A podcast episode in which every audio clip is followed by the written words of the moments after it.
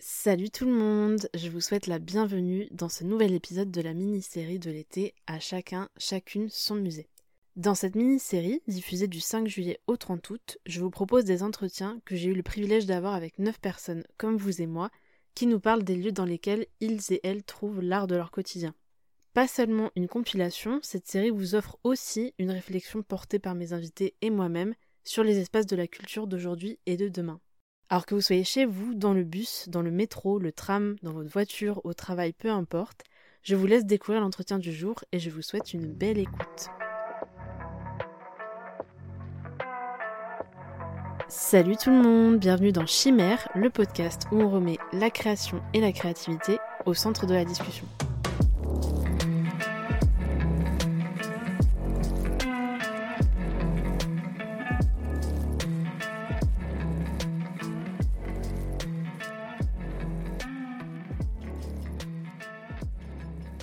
Déjà, je te souhaite la bienvenue dans ce, dans ce podcast, Axel. Euh, merci d'être là. Et est-ce que pour commencer, tu veux bien te présenter un petit peu pour les gens qui écoutent et qui ne te connaissent pas? Très bien. Bah, merci Cyrine de m'avoir proposé de participer euh, à ton projet. je suis très heureuse. Je m'appelle Axel Parillo. Euh, j'ai 26 ans. Je suis urbaniste et à Londres. donc, on aménage l'espace public moi, je considère que mon métier, c'est un peu d'être euh, architecte de l'extérieur. Et c'est euh, une chance qui se combine avec un peu euh, tout ce qu'on a pu faire par le passé. Et du coup, j'ai fait une école d'agronomie à Montpellier avec Cyrine avant ça, justement. Donc, un parcours un peu atypique. J'ai un petit peu écrit aussi pour la BBC des articles de, journalisme long, de long format. Et à côté de ça, j'ai mis l'activité et mis l'ami. Et euh, l'art est effectivement assez présent dans ma vie. Et c'est pour ça que j'étais euh, très heureuse de participer aujourd'hui. Super, merci beaucoup. bon, alors du coup, cette, euh, cet épisode de podcast, il fait partie d'une mini-série que j'ai mis en place pour l'été 2023 sur la question des lieux de l'art. Et du coup, ma première question pour toi, c'est est-ce que c'est une thématique euh, bah, bah, sur laquelle tu avais déjà réfléchi avant. Est-ce que la question des lieux de l'art, c'est une question que tu t'es déjà posée? Et, et, sinon, à quoi ça t'a fait réfléchir euh, tout ça? Bon, alors j'espère que ça va pas avoir l'air trop pédant, mais oui, c'est une question que je me suis déjà pas mal posée. comme on en a discuté un peu avant, d'une part parce que j'ai plusieurs amis qui travaillent dans ce milieu, qui se forment, mmh travaillent dans des maisons de vente ou dans des galeries, dans des instituts comme le Courtauld ou euh, des grandes universités, euh, l'école du Louvre, l'école des Chartes et autres. et donc, j'ai eu la chance d'être entourée par des gens qui côtoient ce milieu et donc ces lieux de l'art de façon assez variée. J'ai aussi, je pense, dans mon métier, une, certaine sensibilité à ça parce que quand on aménage l'espace, on, pense aussi la finalité des bâtiments qui, qui, vont entourer un espace public. Et puis en plus de ça, j'ai vraiment beaucoup d'affection pour la question de l'art public. à Paris, ces dernières années, il y a eu pas mal de discussions houleuses sur des choix qui ont été faits par la mairie, par exemple, notamment sur le bouquet de fleurs qui a été installé à côté du Grand Palais de Jeff Koons, des sculptures qui ont occupé l'espace et qui ont suscité beaucoup de questions de la part des résidents. Euh, donc cette question des lieux, elle s'est posée. Et puis euh, personnellement, plus il y a de lieux de l'art, euh, plus je suis heureuse. Et notamment, plus l'art est accessible, mieux, mieux je me porte et mieux je pense qu'une ville se porte. Parce que finalement, l'art, c'est un accès à la beauté. Je ne connais pas grand monde qui n'aime pas les belles choses. Après, le beau, c'est une autre question, mais je pense que tout le monde est capable de reconnaître la qualité de réflexion que l'art peut générer, par exemple. Mmh. Oui, après, je pense que c'est le genre de truc où, effectivement, euh, il y en a pour tous les goûts et que, et que là où il y a des questions intéressantes, c'est euh, bah, tout ne touche pas tout le monde de la même façon et, et du coup, tu as une variété aussi qui existe parce que on, on est tous touchés de façon euh, assez différente, quoi. Ouais, ouais. je trouve qu'en France, on a en plus, si on regarde des lieux traditionnels comme les musées, mmh on a quand même, ou les, ou les centres euh, d'art, de, fin, de théâtre et tout, on a, en faisant partie du lieu et tout, on a quand même une richesse euh, mise quasiment à, disposition gratuite de, de, des jeunes, par exemple. Je sais que Mhm. c'est question, on y reviendra sans doute à la fin. Mais disons qu'en France, on peut grandir en baignant dans l'art pour euh, rien, quasiment, si on en a envie. Et ça, euh, Bon, après, euh, faut qu'on soit euh, quand même dans certaines villes aussi. oui, oui, oui, je pense qu'effectivement, et ça implique d'être dans les milieux urbains. Euh, mais, me- mais je suis, enfin, j'étais assez surprise. hein. Il y a des lieux, euh, je pense, euh, qu'on a visité notamment à Trouville avec mes parents, donc dans des villes de franchement plus petite taille. Enfin, bon, de villes, il y a beaucoup de moyens, mais il y a beaucoup de villes de, de, de moyenne ou, ou- ou plus, plus petit rayonnement, moyenne taille ou, voire plus petite, qui font quand même toujours cet effort de, de créer des, des endroits accessibles quoi, autour Mhm. de cette thématique, soit pour faire, euh, soit pour euh, voir ou découvrir de l'art. Et ça, je trouve qu'on trouve toujours, même parfois au milieu de nulle part, euh, je pense à des, aux parents de copains qui, qui ont une espèce de, de musée euh, au milieu de nulle part en Bourgogne, euh, enfin un musée d'art brut. Euh, donc il y, y y a une richesse, il y a une richesse Mhm. de d'infrastructures ou de même dans des endroits insolites en France qui est assez exceptionnel. Enfin, il y a vraiment quelque chose d'assez incroyable en France autour de ça, je trouve. Et donc il y a beaucoup de lieux en, en tout genre, privés, publics, gratuits, payants euh, petits, grands, qui, qui s'inté- qui s'intéressent et qui s'attellent à ce sujet. Et, et je trouve que c'est assez merveilleux. Après, oui, je pense qu'il y a, il y a un truc, enfin, en tout cas, que, auquel je, moi, je réfléchis pas mal en ce moment parce que du coup, je, dans la, on va dire, dans la préparation de, de la thématique de cet été, je réfléchis beaucoup justement déjà à ces questions de lieux de l'art et particulièrement au musée parce que c'est vrai qu'en France, euh, bah, comme on, on le voit un peu dans ton discours, on est très euh, baigné dans euh, voilà, l'art, en fait, euh, c'est, on le retrouve beaucoup au musée et on tourne beaucoup autour justement de ce concept d'aller exposer des choses dans des salles et tout. Et, et après, je pense que c'est, il y a aussi un truc très, très occidental avec ça aussi. Ouais, et je pense que c'est un truc à, à prendre en compte aussi dans le sens où euh, bah, les musées, c'est quand même assez particulier comme lieu. Je dis pas que c'est mal ou bien, hein, c'est juste, oui, euh, c'est particulier comme installation. Et, euh, et du coup, c'est une façon que peut-être nous, voilà, en tant qu'Européens, on a intégré que voilà, l'art, c'était là et que, et que c'est c'est là qu'on va le retrouver sous cette forme-là. Mais du coup, oui, plus, dans, voilà, dans, je pense que ailleurs dans le monde, il y a aussi peut-être d'autres façons de, euh, bah comment de vivre l'art et de représenter l'art qu'on reconnaît peut-être moins parce qu'on a nos yeux aussi de d'Européens, quoi. Donc voilà, mais du coup, très intéressant et, euh, je pense qu'il y a aussi un truc, euh, bon, je, rebondis sur ce que tu as dit tout à l'heure par rapport aussi au, à cette question d'accessibilité, c'est aussi une question que je trouve très intéressante parce que moi, enfin, effectivement, pendant longtemps, je pensais beaucoup à l'accessibilité en termes d'argent. Mais plus je me penche sur la question et plus je me dis, c'est pas qu'une question de, de sous, dans le sens où euh, il y a plein de, comme tu dis, de musées, euh, tous les musées nationaux qui sont euh, gratuits très longtemps, enfin en tout cas à, des prix, ou alors sinon à des prix très faibles. Et il y a beaucoup de, de lieux d'exposition qui sont quasiment gratuits ou gratuits toute l'année. Et c'est vrai que euh, pour autant, je trouve que c'est Enfin, si c'était que monétaire, en fait, il y aurait beaucoup plus de gens au musée, alors qu'en fait, on se rend compte que ça reste quand même des lieux qui sont fréquentés que, on va dire, euh, souvent, euh, peut-être dans des périodes de, de vacances, des trucs comme ça, euh, ouais, sinon quand même beaucoup moins, et pas par euh, des populations très hétérogènes, tu vois. Et du coup, je pense que ça, c'est un peu la preuve aussi que c'est pas qu'une question d'argent, c'est peut-être aussi une question de, bah, le musée, c'est peut-être sensibiliser. pas le seul lieu de l'art, et en tout cas, comme, enfin, tel qu'on voit le musée aujourd'hui, c'est peut-être pas euh, euh, une, un format qui convient à tout le monde, c'est peut-être pas un format dans lequel tout le monde se sent euh, invité, etc. Et du coup, c'est aussi une Mm. question importante euh, quand on parle de lieu de l'art, quoi. Ouais, c'est amusant que, que tu fasses référence euh, au musée parce que je me rends compte que dans la suite, euh, en préparant tes questions, dans la suite, c'est même pas un, un sujet auquel j'ai auquel j'ai touché. C'est cool. Comme quoi, ça montre qu'il y a vraiment des lieux très différents. Mhm. Euh, hum, je pense qu'il y a beaucoup de prérequis culturels pour avoir envie d'aller au musée. Ouais. Euh, hum, je pense qu'on aime aller au musée si on y a grandi, entre guillemets. Euh, moi, je le vois bah, avec des copains très parisiens qui faisaient des espèces d'ateliers au Louvre. des ateliers de, d'art plastique quand ils étaient petits, mais en fait, rien que le fait de se rendre dans un musée pour faire une activité, je pense qu'on prend l'habitude, on se familiarise avec les lieux.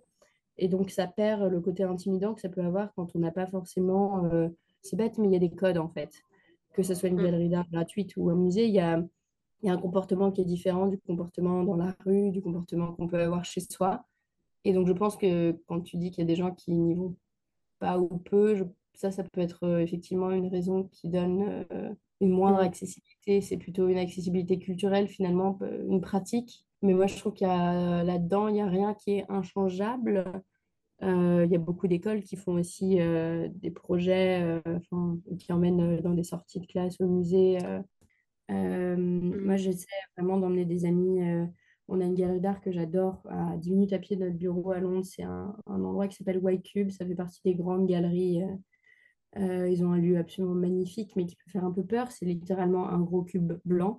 À mmh. l'intérieur, c'est une structure très moderne avec des salles immenses, une, lumière comme une lumière du jour, donc assez, assez forte. Et, et typiquement, je pense que c'est un endroit qui peut être intimidant en plus, les galeries, euh, il y a toujours des gens très euh, cérémonieux, euh, assez distants dans les accueils, donc on n'ose jamais leur poser de questions. Et donc, j'ai mmh. emmené des copains qui ne vont typiquement quasiment jamais au musée, sauf s'ils sont en vacances, comme tu dis. Ce qui implique aussi d'ailleurs le temps d'avoir le temps de la culture, le temps de, de l'art. Et je pense mmh. que il faut le pratiquer quand, enfin, entre guillemets, les gens ont envie de le pratiquer quand ils, ont, quand ils sont tranquilles parce que comme ça pose des questions, euh, si tu as une semaine très, très dure, très intense, ça m'étonnerait que tu prennes le temps. Euh, enfin, c'est rare d'avoir la spontanéité d'aller au musée pour se détendre, quoi, ou dans un, dans un, lieu culturel. Mais donc là, je les ai emmenés sur la pause déjeuner et c'était drôle. Objectivement, ils ne savaient pas trop se comporter de façon traditionnelle. Et euh, donc, moi, évidemment, je me suis dit, zut, ça risque de gêner les autres et tout. Et en fait, j'ai réalisé que pas du tout que je pense que dans le fond, il n'y a pas tellement de comportements attendus. On s'imagine qu'il y en a, mais tant qu'on ne touche pas les œuvres, si on n'a pas le droit de les toucher ou ainsi de suite, euh, mmh. finalement, c'est toujours plus appréciable d'être là, quelle que soit la façon dont on est présent, même si on parle à voix haute et autres. Euh, les codes sont pas si importants que le fait de venir euh, visiter ces lieux. Mmh euh, et puis en, observant autour de soi, enfin moi j'ai vu que les, copains avec qui j'étais, au début je parlais à voix haute et puis en fait progressivement ils, se sont plongés dans le lieu et je pense qu'assez naturellement ils ont compris que le silence était agréable pour les visiteurs. Je sais pas comment dire, finalement il n'y a pas tant de... Enfin, les codes s'apprennent vite si on veut les apprendre. Quoi. Et la, plus la peur d'être jugé ou la peur de se sentir pas à sa place, mais Mm, mm. Je pense que tout le monde est à sa place dans un musée et c'est ça qui en fait la... ou dans un, dans un lieu de culture euh, et c'est ça qui en fait la beauté. Euh, mm, j'adore ça, j'adore me dire euh, cette personne découvre. en fait, on découvre tous. Donc, quand il y a cette spontanéité de la découverte, c'est vraiment génial. Oui, non, c'est sûr que. Bah, de toute façon, c'est vraiment une question difficile, hein, la question des musées. Je suis en train de préparer un épisode dédié à ça et c'est vrai que c'est très compliqué puisque, bah, encore une fois, c'est des lieux assez particuliers et avec des codes, bien entendu. Et puis, il y a aussi tout un truc autour du musée où, bah, là, je suis en train de lire un bouquin justement où ils ont fait des enquêtes dans des musées mmh. sur plein de trucs, mais notamment, bah, du coup, en gros, pourquoi vous êtes là? Est-ce que vous venez souvent? Qu'est-ce que vous venez chercher ici? Blablabla. Et en fait, il disait dans le livre que ça a été très compliqué de faire le questionnaire d'enquête parce que tu sais que les personnes, il pas qui vont pas répondre honnêtement parce que il y a une question de réponse noble et réponse pas noble, tu vois? et où du coup, ils avaient été obligés de vraiment travailler énormément le, les questionnaires pour pas qu'il y ait une ambiguïté sur le fait qu'il y avait des bonnes et des mauvaises réponses à leurs questions sur la fréquentation des musées, quoi. Et, et c'est super intéressant parce que voilà, il disait qu'en fait, il y avait un peu deux deux trucs qui, enfin deux groupes qui ressortaient un peu. tu avais des gens qui avaient, enfin qui étaient pas trop communs, enfin qui étaient, mmh, comment dire, pas trop habitués au lieu et, et qui du coup avaient un peu peur de dire des trucs débiles et, mmh. et, de, de pas, enfin de, de, montrer en fait, de trahir le fait qu'ils étaient pas trop à leur place. Et tu avais les, des gens qui, au contraire, étaient très habitués et qui trouvaient les questions, pour le coup, en dessous de leur personne, entre guillemets, enfin, très, en très, très caricaturé, mais dire, bah, c'est un, peu des questions débiles, pourquoi je suis là, bah, je suis là pour l'art et tout, tu vois? et, alors qu'en fait, c'est des questions de fond, mais bon, il y a toujours plusieurs niveaux de lecture. Voilà, c'est ça. Et effectivement, du coup, il y a beaucoup de, bah, de, croyances, entre guillemets, voilà, des croyances limitantes sur ça. Après, je pense que c'est aussi entretenu par plein de choses hein, sur la façon de communiquer, à qui on communique, ou comment. Enfin, je pense qu'il y a des choses à faire. Et moi, une question que je me pose de plus en plus, c'est aussi bah, peut-être que les musées, le musée tel qu'on l'imagine, enfin, en tout cas, je sais pas, moi, si je pense musée, je vais penser à un truc très classique, voilà, une salle avec du silence et il faut chuchoter et il faut marcher doucement, il faut, voilà, tu vois, faut pas troubler, on va dire, les œuvres qui sont là, quoi. mais, mais je pense que, enfin, plus ça, plus je me dis, bah, ce serait aussi intéressant d'imaginer peut-être d'autres formes d'exposition qui seraient peut-être peut-être un peu moins silencieuses, un peu moins solennelles. et il y a des choses qui se font déjà par ailleurs, mais, mais je pense que je pense que c'est aussi bien de réfléchir à peut-être maintenant, enfin, à multiplier ce type de d'alternatives-là, parce que je pense qu'effectivement, ça pourrait parler à d'autres gens, et puis ça pourrait démystifier aussi un peu ces, ces espaces-là qui, qui, de loin, on va dire, ont l'air effectivement très formels, très solennels, et, et peuvent terrifier, quoi. Oui, je comprends. Ça, ça, honnêtement, c'est rigolo qu'on fasse l'épisode aujourd'hui, finalement, puisque ce week-end, c'était la Nuit Blanche à Paris.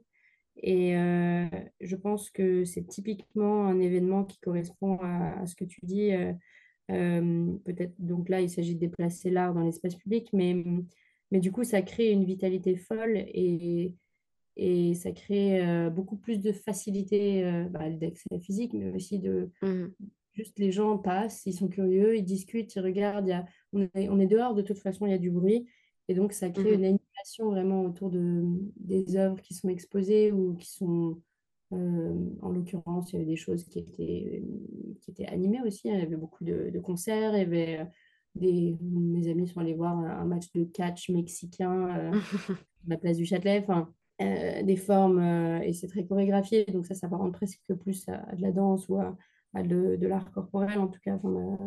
et, et, ça, je, personnellement, j'ai une passion pour parce que c'est fédérateur et qu'effectivement, on enlève le côté euh, euh, solennel, comme tu dis, euh, que tu mmh peux avoir dans une galerie ou dans un lieu fermé finalement. ce que j'aime énormément aussi, c'est bah, les grandes eaux de Versailles, par exemple, ou alors visiter des jardins, des jardins aménagés. Je sais qu'il y en a beaucoup dans le sud de la France, des, des, jardins de fondation où finalement euh, c'est des statues, ce sont des, des formes d'art euh, qui, qui sont compatibles avec, une, avec la météo, c'est sûr, euh, mmh qui sont en extérieur et donc ça crée tout de suite un rapport, je pense, différent à ce que les gens voient et peut-être plus d'aisance d'accès. Et en plus de ça, bah, comme le contexte est différent, je pense qu'on réfléchit de façon alternative aussi à, à, ce qu'on voit. Et c'est toujours bienvenu.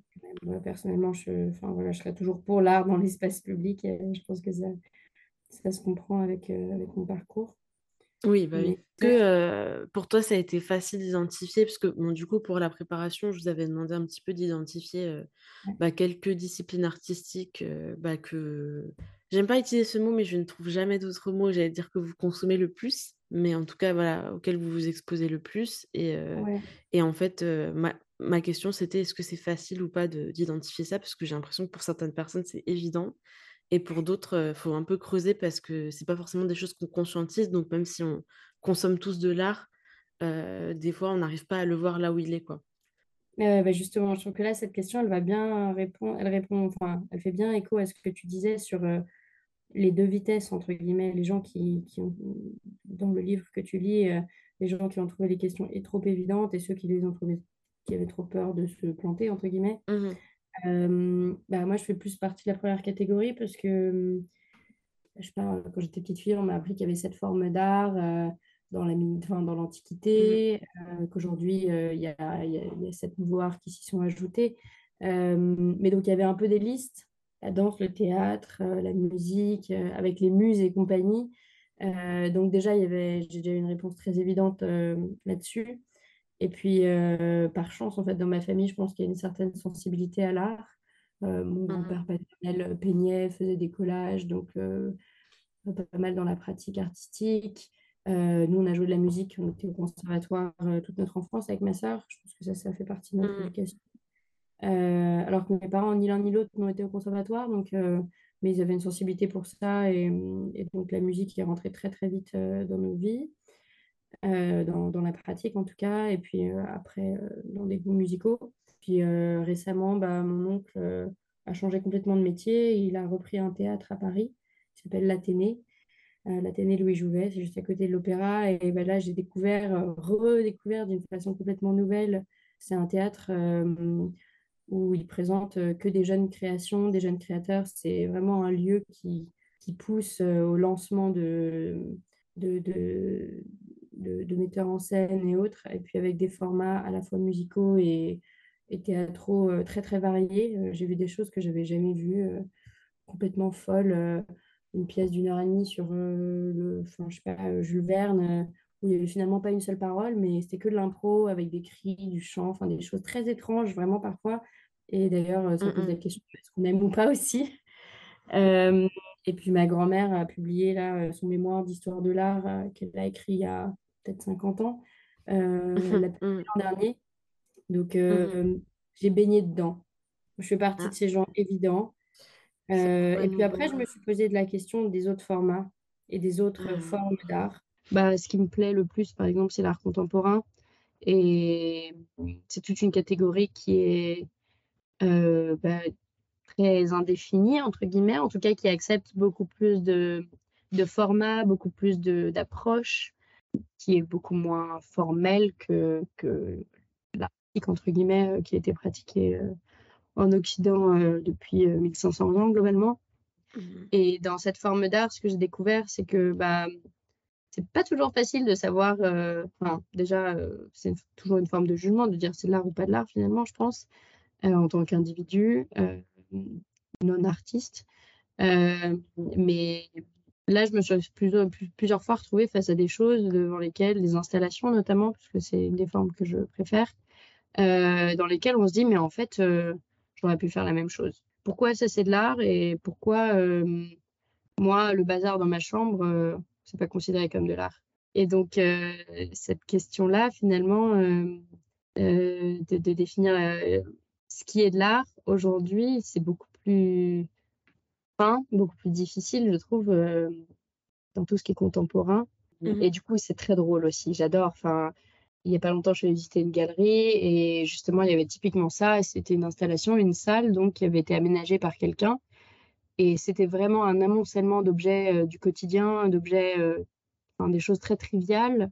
Et la conclusion que j'en ai tirée, c'est que ce qui en fait de l'art, c'est que cette personne-là, elle a poussé l'exercice au bout elle a été plus loin, elle a, elle a fait plus d'efforts pour assembler tout ça. Euh, elle a été au bout de sa vision et finalement, euh, euh, avec notre petit bazar du quotidien, bah, on ne fait pas ça. Les choses se mettent en mmh, place mmh. un peu au hasard et tout, et on peut considérer que ça crée quelque chose d'artistique. Hein. Mais je pense qu'il y a une intention dans l'art qui dépasse bah, le, hasard de, de, nos quotidiens. Et, et c'est la vision derrière qui faisait que cette salle euh, un peu incongrue euh, euh, bah, était une, une, exposition, était, euh, était une œuvre d'art. Et, et, le fait que cette personne ait poussé l'exercice vraiment loin euh, et aussi cherché à le déployer dans des lieux, bah là, dans une galerie gratuite et à installer son truc ailleurs que dans son atelier mmh pour le représenter. C'est vrai que je me suis dit que voilà, tout n'est pas de l'art, euh, mais on peut faire de l'art avec tout. Mmh euh, c'est vrai que bah, ce que tu dis, c'est marrant parce que tu as bien souligné qu'effectivement, tu avais eu une éducation quand même euh, voilà, très portée sur pas mal de disciplines artistiques. mais du coup, concernant l'art contemporain, ce qui est vrai, c'est qu'en soi, il y, y a des codes aussi. Il y a des, des choses qui vont paraître évidentes pour certaines personnes qui sont très très versées là-dedans.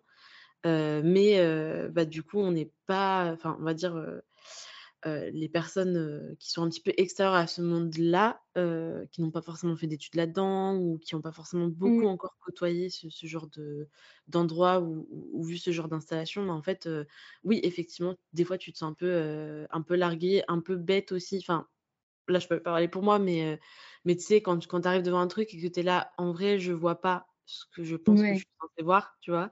Et il y a ce truc où tu es là, ah mince, en fait. Et, euh, et c'est difficile à exprimer en plus. Parce que pareil, euh, moi, je me retrouve un peu dans ce truc-là de dire, bah, j'ai pas envie d'exprimer haut et fort le fait que j'ai rien compris à ce qui venait de se passer, tu vois? Euh, et du coup, et du coup, effectivement, il y a toujours cette histoire de, de code aussi. Et bah, du coup, c'est vrai que c'est pas parce qu'on a des codes dans un domaine que bah, dans les autres, on est tranquille, quoi. Mais, mais je, te rejoins un peu effectivement sur le, fait que des fois, c'est effectivement pas facile de voir où la personne a voulu en venir. C'est pas forcément facile de. Des fois, comme tu dis, on a tous eu à emmener cette réflexion un peu. Bah, enfin, à dire oui, heu, bah, ça j'aurais pu le faire tout seul ou bah, ça, un enfant de 5 ans pourrait le faire et c'est vrai que des fois, enfin, moi aussi je me le suis dit et puis après je me suis dit: «Bon, je pense que j'ai aussi loupé une partie du discours», tu vois? Et, au-delà de ça, c'est même pas toujours une question de discours, c'est juste, j'aurais pu le faire, mais est-ce que je l'ai fait? Non. mmh ouais. Et cette Oui, personne-là, elle l'a fait. Et Mmh mmh c'est là que ça dépasse. euh, Ouais, en fait, c'est Oui, tellement facile de dire j'aurais pu le faire, mais finalement, je ne l'ai pas fait. Donc, cette personne-là a fait de l'art à partir de quelque chose dont on est peut-être nombreux à être capable, mais elle a poussé la chose jusqu'au bout et elle en a Mmh fait mh. une œuvre. Et je trouve que ça devient très positif quand on raisonne comme ça. Oui, on peut le faire, mais est-ce qu'on le fait? Non. Bah voilà, cette personne-là, elle est rentrée dans l'action, elle a, elle, a joué le jeu, entre guillemets. Et ça, je trouve ça génial. Et, et ce que tu disais pour le truc de se sentir un peu bête, je sais pas d'où c'est venu, mais euh, venu, mais personnellement, j'ai arrêté de me poser la question de est-ce que je comprends l'œuvre?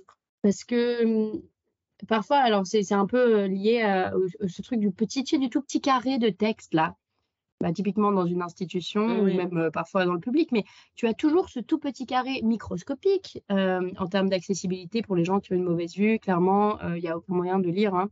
Mais Oui, disons que parfois, c'est bien parce que ça explique l'intention de l'artiste Mmh et mh. en même temps, euh, ça limite ta perception, je trouve. Parce qu'à partir du moment où tu as lu le petit carré, tu as une explication, ou quelqu'un t'a lu le petit carré, peu importe. euh, euh, Mmh mh. et cette question d'expliquer l'art, finalement, je suis pas. Enfin, c'est bien, c'est intéressant, et c'est toujours cool de savoir ce qui est passé par l'esprit de l'artiste.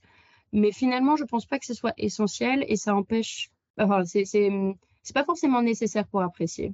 Je Ouais. pense que maintenant, enfin, et maintenant mon réflexe quand je regarde des œuvres, c'est vraiment de prendre le temps, euh, euh, même un paysage, hein, tu prends le temps de, de... En fait, c'est- le, paysage, c'est un bon exemple. Euh, c'est très beau, c'est l'art de la nature, entre guillemets. Il n'y a pas de petit carré qui explique le paysage. Par contre, on peut s'en imprégner. Et puis parfois, quand tu fais une rando, là, tu as un panorama qui te dit il y a telle montagne face à toi. Mais en général, le premier réflexe, c'est de regarder et de se Mmh faire mh, son mmh. idée. euh, j'aime ça, euh, j'aime pas, ou sans juger. euh, ah, il y a ceci, il y a cela, les couleurs, elles sont comme ci, comme ça ou de juste savourer. Même il y a des gens qui sont super instinctifs et qui se, qui se laissent submerger par ce qu'ils voient et, et ensuite peut-être aller chercher un complément d'information. Mais je trouve qu'avec ce processus-là de, de vivre une œuvre en premier, euh, on peut pas être, on peut pas se sentir bête parce que finalement c'est ça. Enfin, on dira jamais à quelqu'un que sa perception est mauvaise. Enfin, j'espère, je sais que ça se fait encore, mais on peut dire euh, telle était l'intention de l'artiste, tel était le contexte dans lequel il a créé cette œuvre, ou Mmh mh. elle, euh, mais on pourra, on peut pas, on peut pas juger la façon dont elle est perçue, l'œuvre. Et je sais Oui. qu'il y a aussi des artistes maintenant qui, qui refusent d'expliquer, euh, enfin, en, co- en contemporain, ça se voit souvent, il y a parfois juste le nom, la date, et puis après, c'est libre d'interprétation, et dans ce cas-là, on ne peut pas se sentir bête d'une certaine façon, puisque c'est uniquement Mmh. basé sur son ressenti, et tout le monde est aussi valide. Donc euh, ça, Mmh je trouve ça mmh. assez merveilleux. euh, j'aime bien, j'aime mieux cette approche. Et du coup, c'est vrai que j'encourage, euh, si je me promène ou si je suis avec des gens qui sont pas forcément familiers ou qui n'ont pas l'habitude de- d'aller à la rencontre de l'art, j'évite d'en faire quelque chose de trop intellectuel. Et puis, mh. si, si on sent qu'il y a une demande d'explication de tout ça, il y aura toujours quelqu'un pour, euh, pour donner un complément ou pour euh, expliquer. ou pour donner des clés de compréhension. mais comme tu disais qu'il y a des codes, le problème c'est qu'il y a tellement d'artistes, enfin c'est pas un problème, c'est merveilleux, hein, mais il y a tellement d'artistes, il y a quasiment autant de codes parce que le rouge va dire euh, ceci chez l'un, et puis le, la note euh, fa dièse va dire euh, cela chez un autre. Et, et c'est, c'est sans fin. Je pense qu'on peut jamais s'approprier tous les codes. Autant vivre les sensations justes, je pense. Enfin, aujourd'hui, j'en suis à ce stade. Oui, je suis assez d'accord. De toute façon, effectivement, oui, bah, j'imagine. Mais oui, non, de toute façon, déjà, il y a ce truc dans, dans l'art où effectivement, je pense que ça a déjà été mentionné dans plusieurs épisodes du podcast, mais il y a ce truc que quand tu crées une œuvre, de toute façon, il y a un moment donné, elle t'échappe et ce que les gens en font, ça te regarde plus, quoi. Enfin, après, bien entendu, c'est à nuancer sur plein de trucs, mais dans l'idée, de toute façon, il y a toujours une partie qui n'est plus à toi et, mmh. et, et, du coup, la personne qui reçoit l'œuvre, elle en fait aussi son interprétation, elle la reçoit de sa façon aussi par rapport à son vécu, etc. Donc ça, c'est indéniable. Et, et, je pense que c'est pas souhaitable non plus d'avoir un, un, espèce de, manuel. Alors ça, ça doit être compris comme ça, et puis ça, ça doit être ressenti comme ça, parce que je pense que c'est aussi le but derrière, enfin un des, des, des, trucs pour lesquels il y a, y a de l'art, c'est que c'est aussi censé se passer de d'intellectualisation et de bah voilà de, de, contraintes dans la compréhension de l'œuvre quoi et même mmh la compréhension, déjà, c'est pas forcément. Enfin, comme tu dis, il y a des choses où t'as pas besoin de les comprendre, t'as pas besoin de savoir. Alors, bon, moi, je sais que j'ai un peu ce travers de bien aimer lire les petits, carrés d'explication. et puis, je trouve. Enfin, j'aime bien quand même au moins avoir une petite idée de qui est l'artiste, juste pour savoir d'où la personne aussi se situe. Parce que rien que au niveau géographique, tu vois, en fonction de où tu viens dans le monde, il y a certains trucs où ça n'a pas forcément du tout la même Enfin, la même signification, ouais. Et, et, voilà. Mais après, effectivement, il n'y a pas besoin d'avoir un truc hyper, hyper détaillé. Alors ça, en fait, vous devez le comprendre comme ci, comme ça, parce que effectivement, ce que tu ressens, c'est plus important que ce qui est écrit sur le petit, le petit carton, quoi. Je te rejoins là-dessus. Juste, je pense que par contre, dans la peinture classique, par exemple, donc Renaissance et autres, comme les codes de l'époque, euh, c'était beaucoup de représentations, bah, notamment bibliques et tout, euh, je pense que quand il y a un contexte assez fort dans les œuvres, c'est quand même important de l'expliquer. C'est compliqué de, en tout cas pour des choses peut-être plus historiques, c'est compliqué d'enlever complètement le discours pour laisser que place à la perception. Oui. Parce que finalement, le contexte est important pour expliquer pourquoi euh, la les choses sont représentées telles qu'elles le sont. Mmh, mmh, Donc c'est mmh. vrai que ce petit panneau, il est agaçant, mais parfois il est super utile et puis surtout, il... sa vocation, elle doit surtout pas être dans le jugement, je pense. Oui, en effet. Oui, bah, c'est vrai que là, j'étais un peu plus sur la discussion, effectivement, art contemporain. Et quand même, c'est vrai qu'en tous les cas, il y a des choses qui doivent être expliquées, en effet. Mais effectivement, bien sûr que pour des œuvres, mais c'est un peu l'idée aussi de ce que je disais par rapport à la géographie, c'est qu'en fait le temps et l'espace c'est important quoi.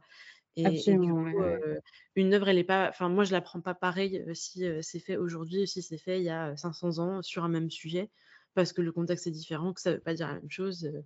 Et effectivement, enfin, il y a, y, a y a, des choses qui vont être représentées d'une certaine façon à une certaine époque, parce qu'à l'époque c'était comme ça que c'était représenté. Après, ça ne veut pas dire qu'on peut on, peut pas réinterroger ça aussi et dire bon bah peut-être que c'est la place à d'autres œuvres aujourd'hui parce que ça peut-être ça, bah, peut-être déjà, pas déjà le choix d'exposer les œuvres finalement. Hein. Oui, c'est très simple. Si on n'est pas en accord, on les on les montre pas en général. Voilà, c'est ça. Et, puis, bon, il y, a ce truc. Mais bon, après, c'est encore un autre sujet, la, sacralisation de, l'art et, le fait que, bah, des fois, c'est difficile de remettre en question certains, certaines pratiques et certaines œuvres parce que c'est de l'art. Et du coup, c'est encore un autre, un autre sujet très, très vaste. Mais effectivement, ça, ça pose la question quand on, bah, on pense à des œuvres passées, à des artistes passés. On est là.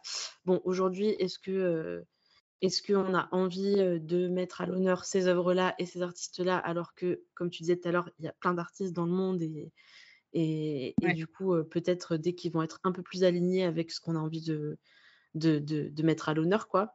de bah, ça, c'est le métier de curateur finalement. Hein. C'est qu'est-ce que tu choisis de représenter et de partager. Donc, un vaste métier. ouais, c'est ça. Et encore un autre sujet avec des, des enjeux très très importants aussi, hein, par ailleurs. Mmh. Mais, mais oui, donc du coup, bon, c'est vrai que là, on a un peu digressé, mais c'est quand même très très intéressant. Donc je pense que c'est important qu'on ait ces, ces, discussions, ces mmh. discussions-là. J'imagine que tu poses la question à tous tes interviewés. ça, oui. Les formes de d'art qui nous, qui nous sont venues à l'esprit, du coup, après cette idée de quel lieu et et avec quelle facilité on les a identifiés. Et ouais, et je t'avoue que trois, euh, j'ai eu du mal à me restreindre. euh, tu m'étonnes. Euh, et notamment, euh, alors, du coup, les trois que j'ai retenus, perso, bah forcément, c'est plutôt du coup ce dont on n'a pas parlé pour le moment, bah, la peinture, en tout cas la représentation picturale j'adore la Renaissance et j'adore, euh, mais j'adore, euh, j'avoue qu'en ce moment, j'ai plus une, enfin, depuis un ou deux ans, j'ai plus une passion pour l'abstrait. Euh, mmh c'est simple. j'ai découvert la peinture, je pense, à 5 ans dans un jeu d'ordinateur qui s'appelait Tobokik. Voilà. et il y avait une espèce de jeu histoire sur Mondrian. donc, à 5 ans, j'ai découvert comment marchaient les tableaux de Mondrian. Et euh, bah, c'est encore mes, mon artiste préféré. Donc, euh, ce genre de, de, tableau avec des choses assez abstraites, des lignes de couleurs euh, très vives et qui ont finalement une symbolique propre à l'artiste. donc, ça, j'aime mmh beaucoup ce genre de cette, cette forme d'art.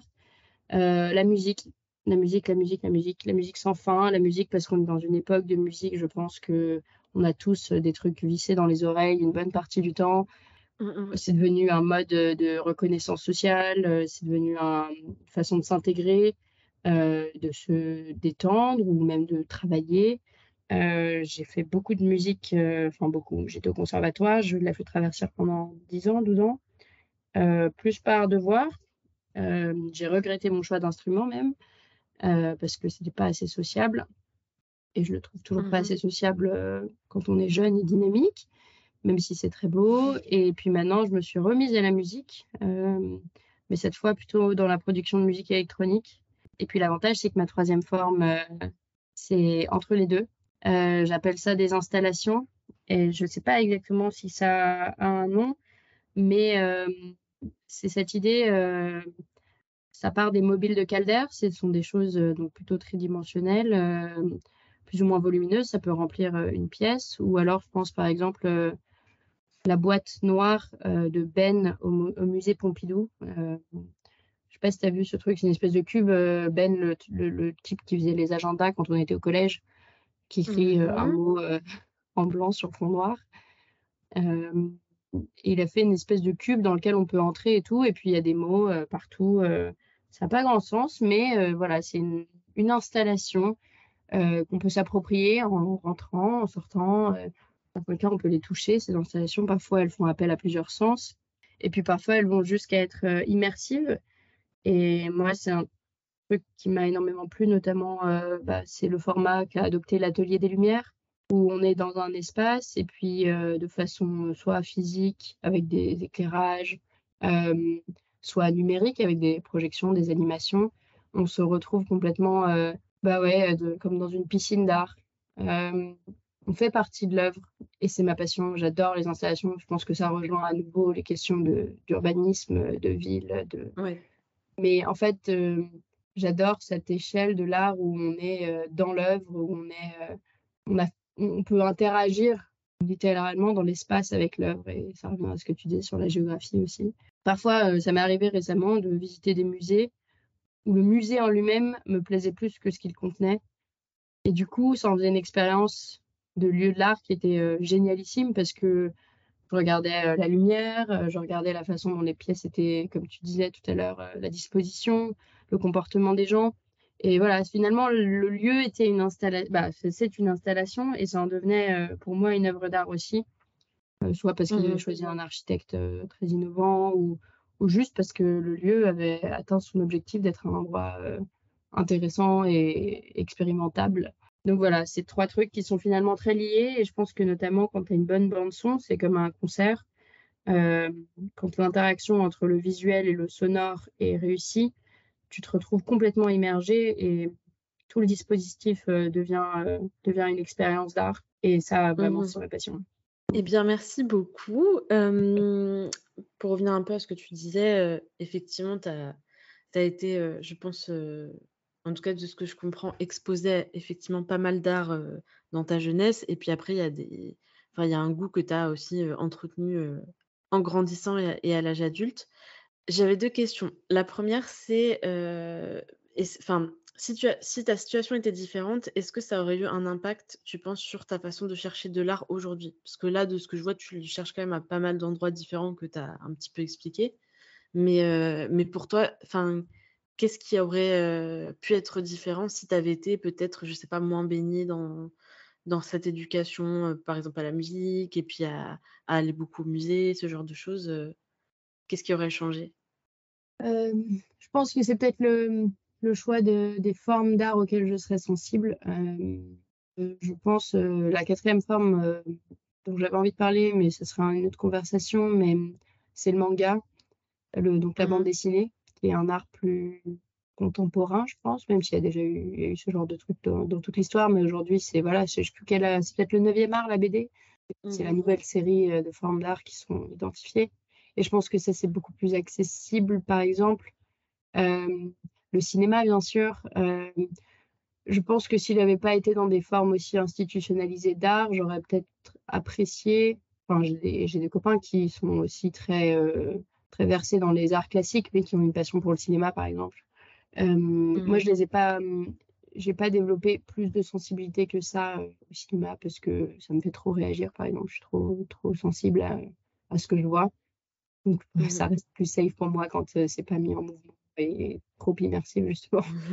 mais honnêtement, je pense qu'il y a la question du temps qui se pose, tu vois, parce que bon, je même une forme de privilège d'avoir le temps de s'exposer à l'art. Je travaille dans un boulot avec des horaires assez fixes sur des horaires conventionnels, ce qui veut dire que j'ai des week-ends euh, et donc j'ai le temps disponible pour aller fréquenter des lieux d'art euh, qui sont ouverts aussi sur des horaires traditionnels.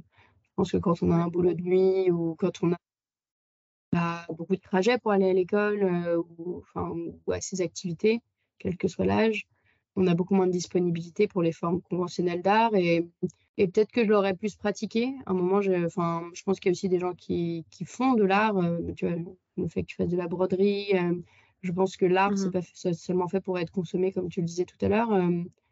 Euh, les pratiques des arts manuels, des choses comme ça, je pense qu'il y a beaucoup de gens qui n'ont pas forcément le temps ou l'énergie ou la volonté d'aller dans des lieux d'art, mais qui en fait trouvent des activités artistiques mais du coup qui fabriquent mmh. de l'art à la place dans leur temps libre.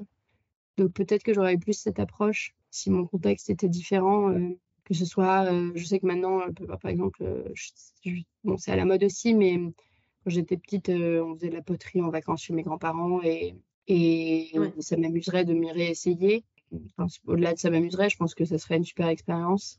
Donc, que ce soit de la couture, du tricot, enfin, je pense que dans le contexte d'éducation, j'aurais peut-être eu une approche plus, physique de l'art, euh, mmh à condition d'en avoir le temps, honnêtement, parce que ça, je pense que c'est vraiment un critère. Euh. D'une certaine façon, l'art euh, n'est pas une nécessité vitale. Alors ça, c'est un grand, ça se discute, hein, mais un grand débat aussi. Mais je pense que l'art change la vie, mais quand mmh on n'en a pas, quand on, quand on, quand on peut pas, on peut vivre et survivre sans art. Mmh Mais c'est à ces moments-là, je pense que les gens finissent par euh, recréer par eux-mêmes des choses artistiques. Ouais, mais l'art institutionnel, voilà, n'est pas une nécessité. Euh, mais je pense que dans le fond, euh, oui, tout le monde cherche des formes de pratiques artistiques. voilà, ça n'a pas besoin de passer par le musée, ça n'a pas besoin de passer par une éducation c'est clairement, je vis ça moi comme un bonus et, j'en suis très heureuse d'avoir ces clés de compréhension et, cet amour des lieux euh, traditionnels. Mais dans une autre vie, dans un autre contexte, je pense qu'il y, aura toujours une forme de, pratique ou d'appropriation, euh, et tant mieux d'ailleurs. Ouais, je suis assez d'accord. Du coup, euh, oui, enfin, quand je dis est-ce que ça a plus de valeur dans certains contextes, dans certains formats, c'est par exemple mmh si tu aimes la musique, voilà, est-ce que, est-ce que en fait pour toi c'est mieux les concerts? Est-ce que voilà, parce que je me suis fait la réflexion qu'il n'y avait pas dans l'absolu de, de forme qui ait plus de valeur qu'une autre. Et d'ailleurs, je trouvais que la valeur, euh, quand on regarde la valeur monétaire, parfois il y a des choses gratuites qui sont bien plus qualitatives, entre guillemets. Enfin, Oui. ça c'est encore un jugement, mais voilà. Euh, je suis pas toujours sûre que En tout payer cas, que tu ça beaucoup te- plus cher que. ça t'apporte grand-chose. Voilà, c'est ça. Mm, mm. Euh, bah, du coup, je pense que on a un petit peu parlé, mais avec, euh, bah, par exemple, pour moi, je suis plus sensible quand il y a une forme d'immersion. Donc, c'est vrai que Mhm. si ça combine plusieurs formes d'art, euh, euh, plusieurs approches, euh, plusieurs médias, euh, en ce moment, j'y suis plus sensible. Euh, Et puis après, oui, ça, ça peut se combiner un peu avec la question, tu disais, préfères-tu en profiter seul ou en groupe? Ça, Oui. pour moi, ça change énormément l'expérience. Et j'ai testé les deux. Je suis allée seule à des concerts pour voir si j'étais capable de le faire. Euh, eh bien, c'était aussi une super expérience. L'art euh, seul, c'est génial parce que on va à son rythme. Euh, Mhm. mais en fait, euh, pour moi, enfin, et j'ai fait beaucoup de trucs seul finalement, de musées, de galeries. Mais en fait, j'adore pouvoir échanger, j'adore pouvoir regarder aussi le comportement des, des personnes avec qui je suis face euh, aux œuvres. Euh, j'ai- J'aime partager l'art. Et ça, je pense que c'est très personnel. Mais euh, du coup, une expérience artistique en groupe, sur le long terme, je m'en souviendrai sans doute peut-être plus qu'une visite que j'aurais fait seule. Mhm. Euh, mais ça m'empêche pas d'adorer y aller seule aussi. Euh, je pense qu'il faut un mélange. Enfin, personnellement, j'aime avoir un mélange des deux. Euh, puis ça dépend de son humeur aussi. Mais ouais, je... dans pas mal de disciplines, je trouve ça super cool de, de, de partager cette expérience. Mhm. Parce que fondamentalement, je suis plutôt extravertie et comme on a un temps assez limité dans notre temps libre, euh, bah, faire des choses ensemble euh, qui ont une qui t'a- qui t'apportent quelque chose, c'est ça qui soude avec euh, qui, qui peut te souder avec tes amis. ouais, partager des expériences, finalement, c'est ce qu'on retient, je trouve le plus. Et donc Mhm. euh, les formats, bah, dans ce cas-là, c'est vrai que c'est facile. Des choses qui se, des formats, des endroits où tu as un concentré de- d'œuvres, euh, même si tu as visité qu'une partie d'un musée, euh, avoir une concentration de, de- d'œuvres au même endroit, c'est quand même pas mal. Ça t'immerge, euh, ça, c'est, que ce soit un ou plusieurs artistes d'ailleurs, hein, mais plutôt que d'avoir un tableau chez soi, je crois que je préférerais aller dans une galerie ou dans une fondation ou, ou aller voir un ballet à plusieurs euh, dans un théâtre. Enfin, Dieu sait quoi. Mhm. Oui, je vois. Je vois, je vois.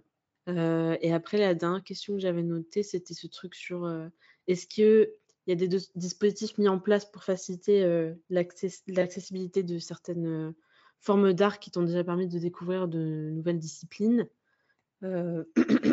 Bah, Tu en as un peu parlé, je sais pas si tu as d'autres Ouais, anecdotes à mentionner. Bah, à Londres, honnêtement, il y a vraiment beaucoup de programmes de, de mécénat. Euh, dans les, notamment, là, j'ai pris un abonnement euh, qui permet d'aller voir des ballets euh, d'une qualité extraordinaire euh, pour euh, 10, 10 pounds. Donc, euh, je pense qu'il y a euh, ce côté du mécénat, c'est quand même assez génial. Et par contre, euh, ça demande toujours de chercher un peu. Euh, je pense qu'il y a beaucoup de, de moyens et de, et de personnes qui facilitent l'accès à l'art pour différents groupes d'âge, différents groupes culturels. Mais il faut toujours se bouger. Ça, ça tombe rarement dans notre bec. Mais je trouve que, en tout cas, en Occident, on a une, la chance de, quand je dis Occident, euh, Europe de l'Ouest, tu vois, euh, Amérique du Nord, déjà, les musées sont beaucoup plus chers, par exemple, et pour tout le monde. Il y a des formats où un soir par mois, ça va être gratuit, et ça, je trouve ça génial aussi. Mais voilà, c'est toujours pareil, il faut se renseigner, il faut chercher. Et on peut toujours, euh, même quand on n'a plus accès aux, tarifs moins de 26 ans, entre guillemets, on peut toujours trouver des choses abordables. Et puis, personnellement, ma passion, c'est les galeries les, endroits. euh, ça peut être des boutiques d'instruments de musique qui vont aussi faire euh, des petits concerts une fois de temps en temps. Euh, je trouve qu'il y a beaucoup d'endroits qui sont gratuits, qui sont pas forcément institutionnalisés, où on peut tomber sur des pépites. Mais ça, ça implique bah, de se promener, d'avoir l'œil attentif quand on est dans la rue. Je lis les affiches dans le métro, c'est bête, mais il y a tellement de choses qui sont proposées dans les transports en commun, dans les, dans les, comment on appelle ça, euh, les offices de tourisme. Quand on Oui. voyage, quand on est en, en vacances, même dans des tout petits villages, parfois il y a, il y a quelqu'un dans le village qui s'est pris de passion pour une forme d'art et puis on peut aller visiter son atelier de poterie ou enfin Mhm. et, et c'est souvent euh, il y a souvent des informations à, à disposition dans des endroits euh, gratuits dédiés, à la culture. les offices de tourisme, c'est vraiment le réflexe de mes parents. Pour moi, c'est un peu un réflexe de vieux. On a, j'ai, plusieurs fois, je suis tombée sur des pépites grâce à ce genre de trucs. Et puis, ça peut être aussi juste l'accès au toit d'un bâtiment, un rooftop. quand on est en voyage, on prend un ascenseur et puis on a un point de vue incroyable. Mais si on n'a pas été dans un centre ou si on n'a pas été lire des blogs, des machins pour trouver les bons plans, euh, bah, ça ne viendra pas euh, par magie, quoi. Mmh, mmh. Bah, après, c'est toujours un peu un truc où effectivement, ça dépend beaucoup de ton éducation, comment tu pars en vacances, euh, comment tu. moi, je sais que j'ai aussi ce truc-là hein, de avec mes parents quand on était petits, si on partait en vacances, on allait aller prendre tous les tous les prospectus de l'office de tourisme pour voir bah voilà, qu'est-ce qu'il y a comme autour comme musée, comme château, comme machin, tu vois. et du coup, c'est effectivement un réflexe que j'ai gardé aujourd'hui encore d'aller checker et de comparer les trucs et, et après, voilà, prendre beaucoup plus de prospectus que je ne vais faire de visite comme d'habitude, tu vois. Mais tu auras appris des choses. Ouais. Mais voilà. Et c'est vrai que de fait, il y a ce truc-là. Je pense que si j'avais pas été élevée comme ça, je le ferais peut-être pas. Enfin, en tout cas, j'aurais pas ce réflexe-là non plus d'aller me renseigner effectivement aux points d'information hein, qui sont là pour ça. Mais, mmh. mais de fait, voilà, je, vois des gens, hein, je connais des gens qui vont partir en vacances parce que à cet endroit-là, il y a, je sais pas, il y a la plage ou il y a la mmh. montagne. Et puis, en fait, c'est plus pour le lieu en lui-même qu'aller regarder ce que ça propose culturellement. Après, c'est pas du tout un jugement de valeur, hein, c'est très. Non, non, c'est des Ça se respecte aussi et, voilà. Mmh. Mais du coup, qui n'ont pas forcément le réflexe et... et. je trouve que ça dépend aussi un peu de sa curiosité personnelle. Enfin, et de la conception des vacances ou de la conception de, de, ce que tu fais dans une ville. Mais mmh, je pense que les gens curieux, ils finiront toujours d'une façon ou d'une autre par atterrir dans ces points d'information pas forcément pour les mêmes motivations, mais du coup, au passage, tu glanes des infos et, et tu vas peut-être aller découvrir un peu au hasard euh, quelque chose auquel tu t'attendais pas. Mais mm, dans le fond, je pense qu'il y a une question de, de curiosité générale et de et d'accueil de la nouveauté. Si, si, si on choisit, et c'est un choix, hein, je pense qu'il y a des gens qui aiment être surpris euh, mm-hmm. et c'est ça qui les ressource. Et donc, qui vont avoir peut-être euh, spontanément cette idée d'aller voir un peu tout ce qui est dispo dans, à un endroit. Et puis à l'inverse, c'est des gens pour qui se ressourcer, c'est se recentrer, c'est récupérer le temps qu'ils n'ont pas au quotidien, c'est peut-être, comme tu disais, euh, être dans un lieu euh, de montagne, de mer, euh, qui va leur faire du bien plutôt que de faire des choses. Et ouais, comme tu dis, il n'y a pas de jugement de valeur là-dessus. Et, en plus, c'est pas incompatible. Mais ce qui est génial, c'est qu'il y aura toujours ces points d'information. Et quand on en a envie, on peut les solliciter. Quoi. Mmh Ça, c'est cool. Euh, bah, moi, j'arrive à la fin de mes questions. Euh, je ne sais pas s'il y a quelque chose que tu as envie de rajouter par rapport à la thématique.